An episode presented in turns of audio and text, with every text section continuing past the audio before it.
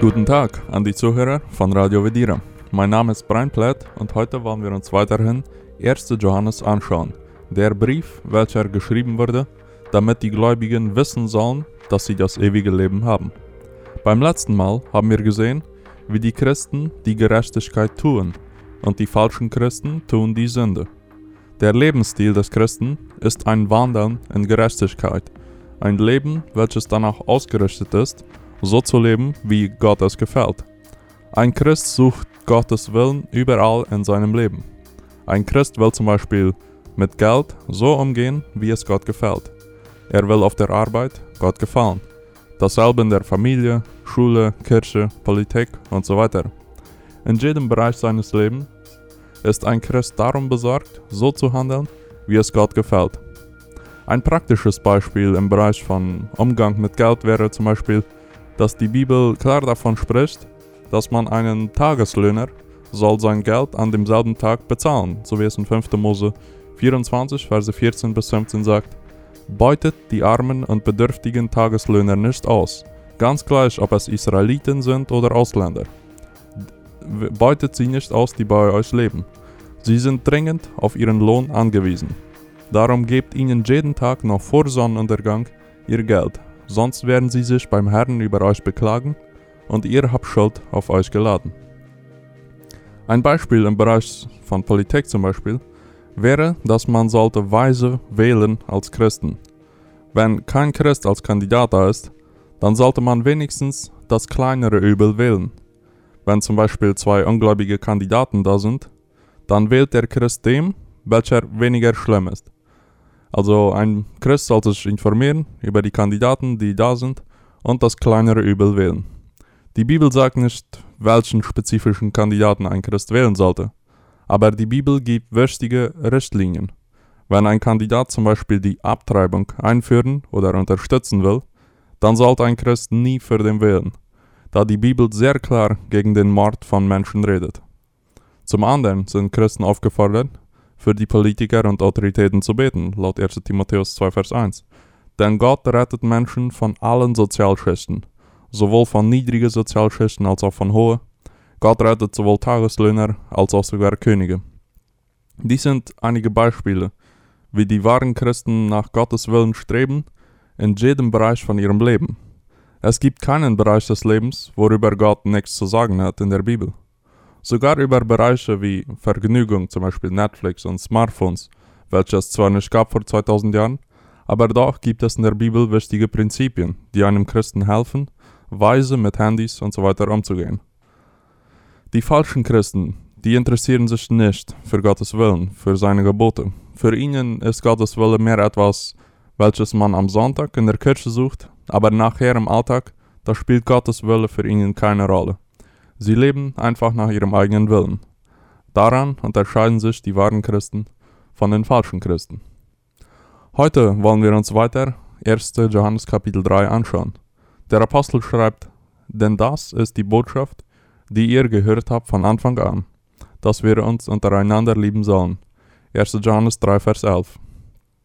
Dies ist die Botschaft, welche nichts Neues für diese Christen sein sollte. Sie sollten sich nicht wundern oder erschrecken, Jesus hatte dies zu seiner Zeit auf Erden schon gepredigt.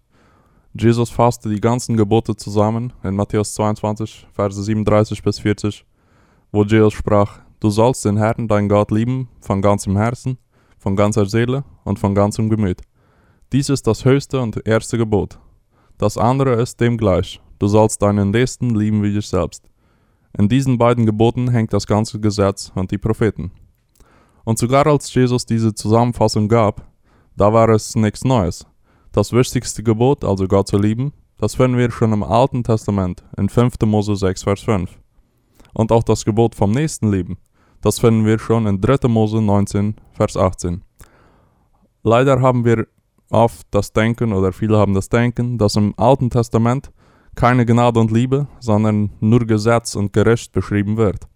Jedoch ist dies nicht der Fall. Der Gott vom Alten Testament ist derselbe Gott wie der vom Neuen Testament. Er war damals gerecht und ist noch immer gerecht. Er war damals schon Liebe und ist jetzt noch immer Liebe.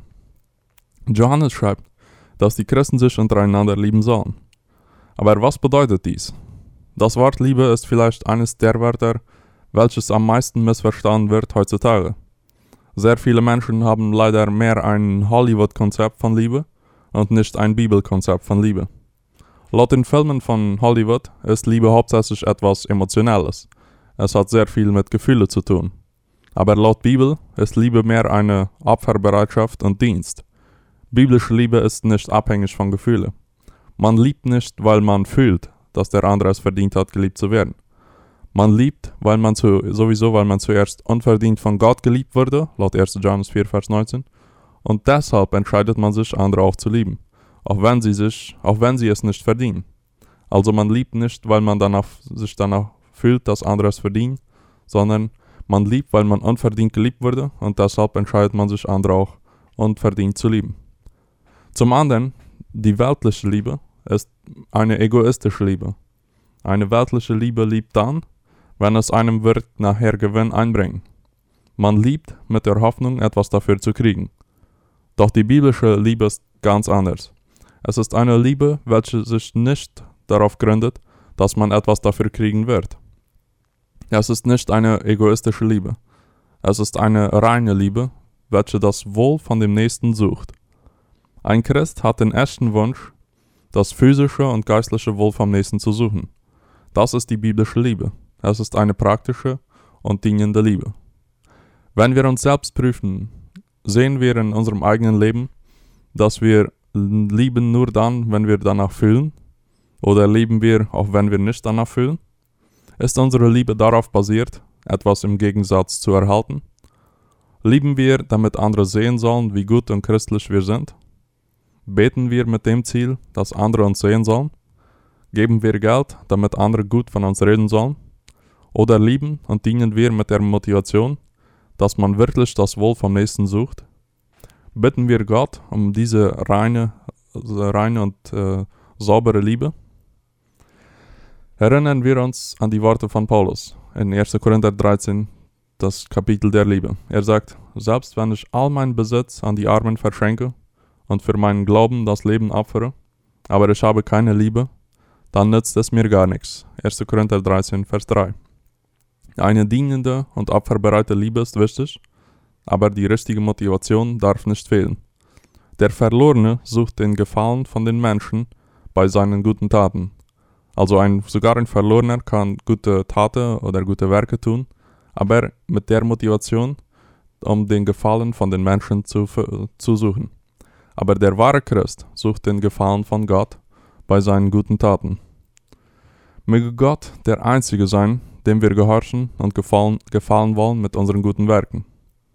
Nachdem Johannes zur Liebe aufforderte, da sagt er weiter, dass wir nicht sollen lieben wie Kain, der von dem Bösen stammte und seinen Bruder umbrachte. Und warum brachte er ihn um?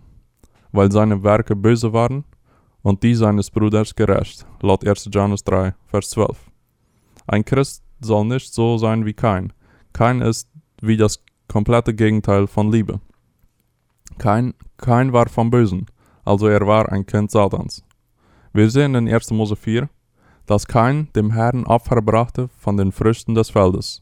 1. Mose 4, Vers 3. Scheint ganz okay zu sein, aber achten wir darauf, was Abel machte. Abel brachte von den Erstlingen seiner Herde und von ihrem Fett. 4, 1. Mose 4, Vers 4. Die Bibel betont hier, wie Abel das Beste von seiner Herde dem Herrn opferte. Kein äh, Abel brachte die Erstlinge seiner Herde und von ihrem Pferd, also das kostbarste und das Beste von seiner Herde, das opferte Abel. Kein opferte einfach, um zu opfern. Abel opferte, um Gott das Beste zu weihen. Und Gott sah gnädig das Opfer von Abel an, aber das Opfer von Kain sah er nicht gnädig an. Kain war wütend darauf und entwickelte einen Hass gegen Abel. Kain ist das klare Gegenteil von Liebe. Er hasste seinen Bruder. Und er brachte Abel um, der erste Mord in der Mensch Menschheitsgeschichte. Er suchte nicht das Wohl von seinem Nächsten, sondern nur das eigene. Statt sich zu freuen mit dem Nächsten, fraß ihm dieser Neid auf. Äußerlich schien Kain ziemlich religiös und gläubig, da er ja auch Gott Opfer brachte. Aber was den wahren Gläubigen, also Abel, von dem falschen Gläubigen Kain unterscheidete, war die Haltung, mit welcher sie ihre guten Werke machten. Beide brachten Gott Opfer. Gott Opfer bringen ist etwas Gutes und Schönes, aber Gott Opfer bringen ohne Glaube und Liebe, das ist falsch und böse.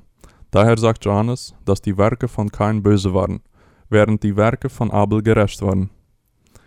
Wir haben heute gesehen, dass es diese Trennung von wahren Gläubigen und falschen Gläubigen schon seit Anfang der Menschheitsgeschichte gibt.